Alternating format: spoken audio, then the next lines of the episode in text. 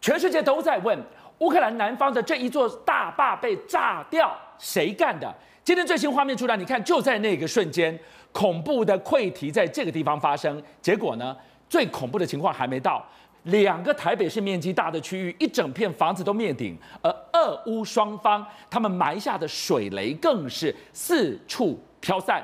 是俄军炸的吗？为了阻挠反攻吗？双方现在各说各话。这种。天怒人怨的水淹战法，从明朝到抗战都发生过。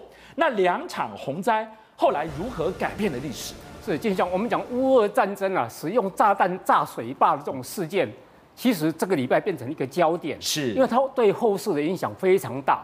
我们来看历史，其实这种用炸弹炸水坝，把水坝炸掉，然后淹没敌军的一种方式啊，在战术上叫以水带兵，以水以水带兵。代替那个征战的这个兵，以水代兵。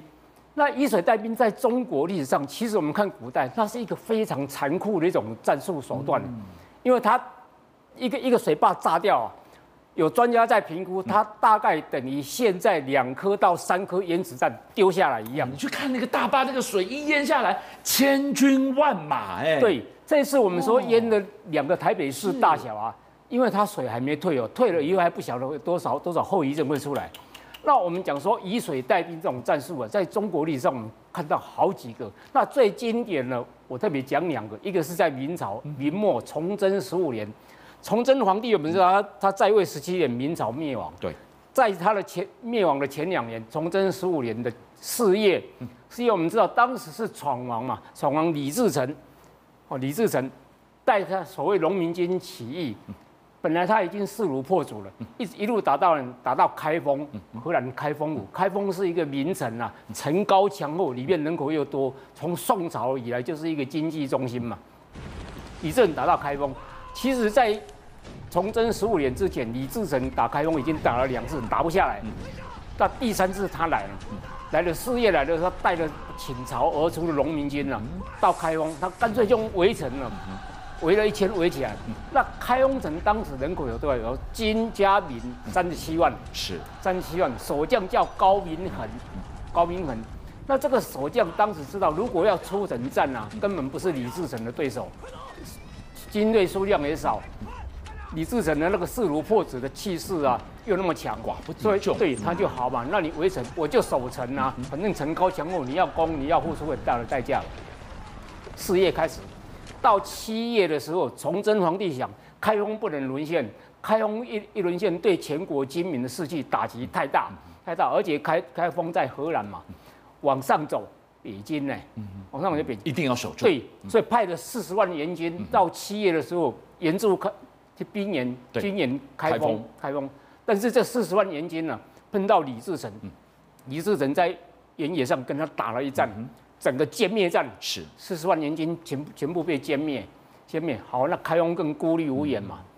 一直到九月，九月当时那个史书有九月十四号晚上，突然间听到史书写是河伯震怒，其实是黄河，黄河之水突然滚滚，它说像滚雷一样，隆隆隆从从黄河那边滚过来，到十五路十五天十五号就隔天。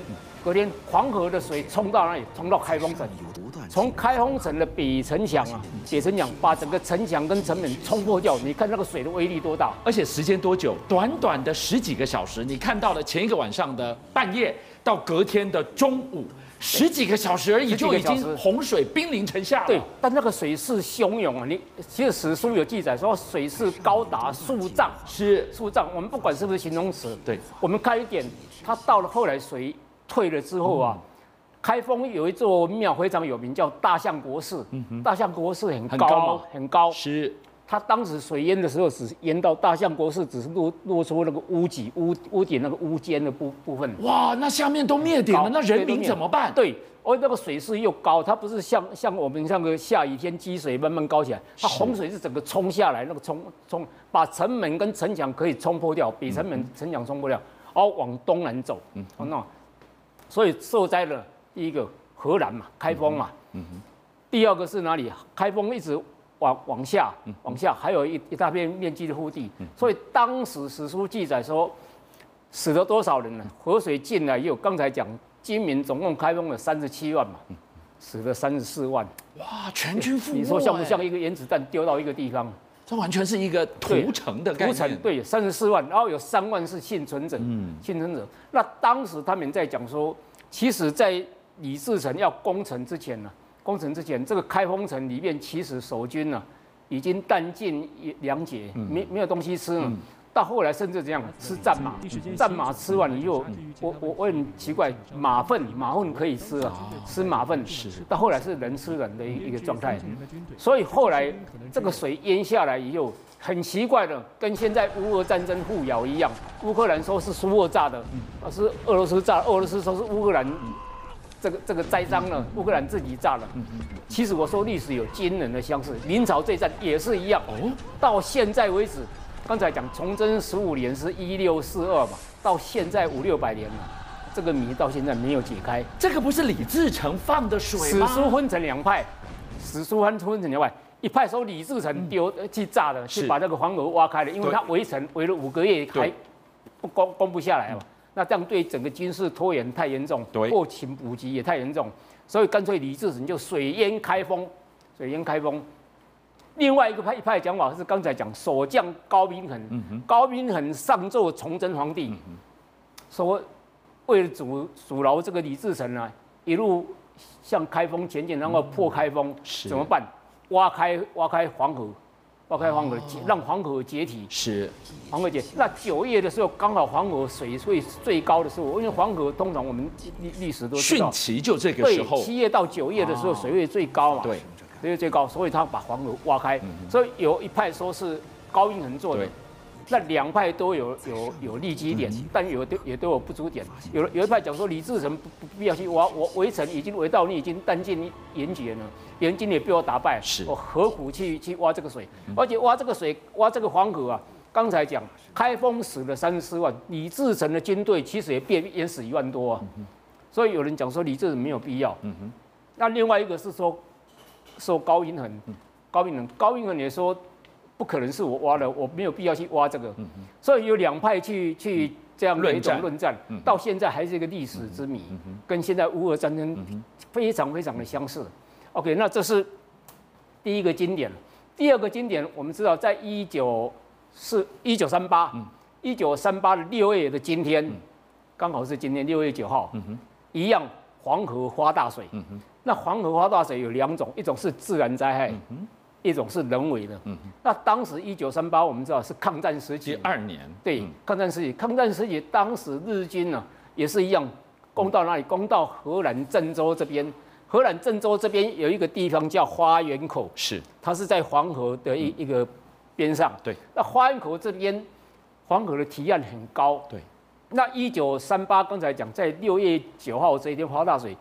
原因呢是当时日军呢攻到这个地方来，攻到河南郑州这个地方，那蒋中正、蒋介石下令一定要死守这个地方，不能不能让日军拿下，而且要拖出拖出日军，让后后援啊可以有准备的时间嘛。后来当时第八师的师长蒋再珍，蒋再珍接获这个命令以后，他连夜晚上啊是在一九。一九三八的那个六月，刚才讲六月七号晚上，其实就开始挖挖花园口这这个堤坝，哇，他让黄河水溃堤，利用黄河凶猛的水势阻挠迟滞日元的进逼。对，他带了一个团晚上去埋炸药，埋在花园口这边，所以这一次黄河解体，黄河解体叫花园口解体事件，解体事件。那当时哦，这个影片都有，当时你看多惨。我先讲结论好了，这个结论当时死得到？淹死八十九万人啊！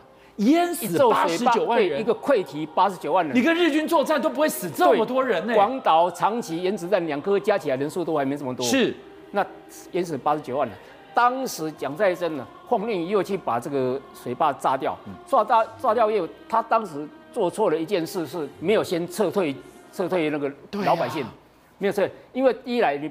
一来你怕撤退的时候情报很容易走走漏嘛，日军知道你要干什么，你走。那第二是，我黄河解体，我是要淹日军啊，对，所以我如果让你知道，我效效果就你们就跑光光了，对。所以他当时挖了以后直接炸，炸了以后水就直接冲下来。那你就牺牲了自己八九十万人的宝贵人命在那个地方。对，你你看这个图非常。非常清楚，是。这边这个图，花园口在这边，对，底底下这边有一个黄色的区域，有没有？对，这么广，这个叫黄泛区，是。黄泛区，对，黄河泛滥的区域，这个区域包括那里？整个荷兰，整个苏州北、江苏北部，一个安徽北部，嗯哼，三省，嗯哼，三个省，所以那个水是冲下来，你你看现在的照片都很清楚，是。这个屋屋子没顶啊，对，房屋没顶，然后整个这是日军的部分，日军他们赶快要逃嘛，也是。一样。没有办法攻击。那市长，我问你，今天的如果是这是老蒋去炸这个黄河堤，去迟滞日军的追击，这件事情后来有产生效果吗？它对于整个抗日战争造成什么影响？有，它延迟了日军的攻势。日军本来是想说，我如果拿下这个荷兰郑州，嗯、然后沿着京汉铁路南下，南下，我就可以到达江南、武汉啊什么这一带。对。